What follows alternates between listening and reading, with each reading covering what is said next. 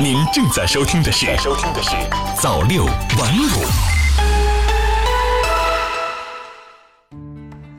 朋友你好，今天是二零一九年三月二十六号，星期二，欢迎收听《朝六晚五早间新闻》。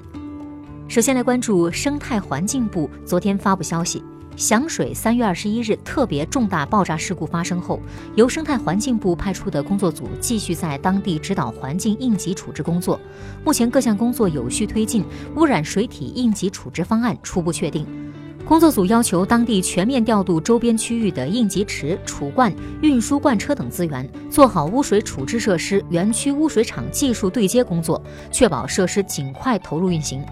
制定应对降雨预案，提前做好人员调配和物资准备工作。陈家港化工园区内新民河、新丰河、新农河三条入灌河河渠已经全部通过筑坝拦截的方式封堵完毕，同时组织人员对坝体进行加固、巡查和实时监控，确保污染水体不入灌河。同时，为了确保三个入灌河封堵口的安全。按工作组的要求，地方将在所有堵口各安装一个视频监控系统，各建一个值守帐篷，每小时巡查一次，各安排一台挖掘机，四小时监测一次水质。好的，接下来再来关注两部门在北京等十二省份开展航空医疗救护联合试点。为了建立完善医疗机构开展航空医疗救护业务相关标准规范体系，提升航空医疗救护体系和能力建设。中国民用航空局、国家卫生健康委员会日前决定，在北京市、河北省、辽宁省等十二省市开展医疗急救与医疗转运两部分航空医疗救护联合试点工作。试点自《航空医疗救护联合试点工作实施方案》印发起至二零二零年十二月三十一日结束。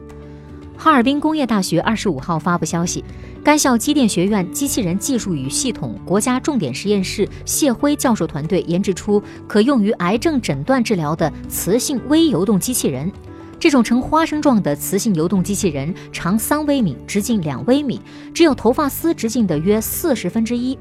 由于机器人足够小，可以到达例如毛细血管末端、视网膜等其他手段难以直接治疗的部位。未来通过体内的运动导航，由成千上万个装载药物的微游动机器人组成的群体，可以直达病灶部位，识别并攻击病变细胞，实现高效无副作用治疗。该项成果有望为癌症治疗中高效靶向给药和早期诊断体内成像提供有效的解决方案。接下来再来关注五月一号起下调城镇职工基本养老保险单位缴费比例。财政部部长刘昆在二十四号开幕的中国发展高层论坛二零一九年年会上说，我国将从二零一九年五月一号起下调城镇职工基本养老保险单位缴费比例，各地可从百分之二十降到百分之十六，切实减轻企业社保缴费比例。国务院办公厅近日下发关于全面推进生育保险和职工基本医疗保险合并实施的意见。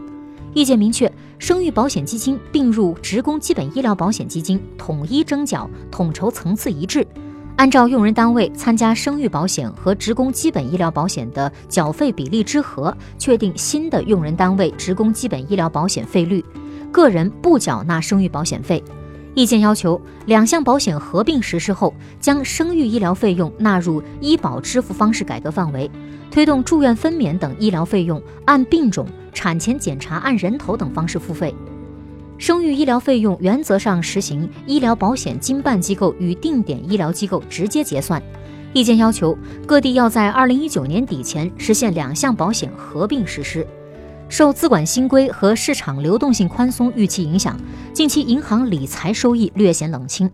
普益标准最新的数据显示，上周三月十六号到三月二十二号，三百二十六家银行共发行了两千零六十四款银行理财产品，发行银行数减少五家，产品发行量增加七十六款。其中，封闭式预期收益型人民币产品平均收益率为百分之四点二三，虽然较上上周增加了零点零一个百分点，但是较去年同期的百分之四点八六平均收益率则下跌了近百分之十三。市场人士向记者表示，如果不考虑流动性的话，站在稳健投资的角度上来看，风险和收益平均一下，大额存单更胜一筹。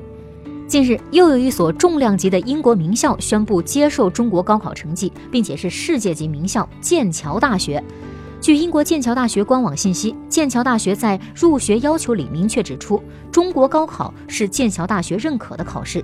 剑桥大学可以接受中国高考成绩，不过要求考生成绩达到所在省名次排名前百分之零点一，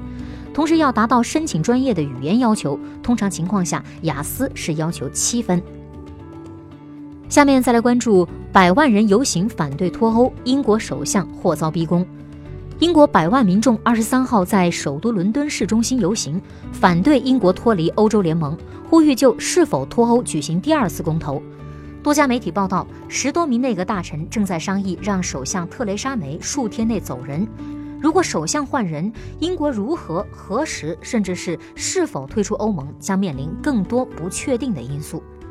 三月二十四号上午八点，泰国全国九万三千多个投票点同时开放，选民陆续前往各投票点投票。投票于下午五点顺利结束。此次大选是泰国二零一四年军事政变后的首次大选，也是二零一一年后首次大选。全国有超过五千一百二十万合法选民，选民投票热情很高。选举委员会预计，全国百分之八十的选民参加投票。据中国驻多伦多总领馆二十四号消息。加拿大安大略省多伦多地区二十三号傍晚发生了一起一名中国留学生遭绑架事件，目前该学生下落不明。中国驻多伦多总领馆发言人告诉新华社记者，二十三号晚得知中国留学生遭绑架消息后，总领馆立即启动应急机制，一方面与加拿大警方保持密切的沟通，督促警方尽快解救被绑架的学生；另一方面与学生家长取得联系，为其提供最大的协助。加拿大警方已表示将全力破案。下面再来关注专家确认史上最大暴龙。据外媒报道，在费时数十年重建骨骼后，一支古生物学家团队确认，于1991年在加拿大西部发现的暴龙化石是全球迄今发现的最大暴龙。加拿大阿尔伯塔大学团队表示，这只取名为斯科蒂的暴龙身长十三米，体重很可能在八千八百公斤以上，超越过去所发现的所有肉食性恐龙。美国科学杂志近日发表了西北大学早期生命与环境创新研究团队张新亮、傅东进等人的最新研究成果。华南早寒武氏布尔吉斯页岩型化石库清江生物群，在国际上首次公布了该团队在我国宜昌长阳地区发现了距今五点八亿年的寒武纪特异埋藏软躯体化石库清江生物群，这是进化古生物学界又一突破性的发现。最后再来关注，继土星合月、金星合月和火星合月后，本月繁星逐月的浪漫连续剧二十七号继续精彩上演。这一次的男主角换成了太阳系的巨无霸木星。天文专家表示，届时如果天气晴好的话，有兴趣的公众和早起出行的人们，可以在当天黎明前欣赏到这幕浪漫的星月童话。好的，以上就是今天早间新闻的全部内容了。我是立夏，感谢您的收听，咱们明天再见。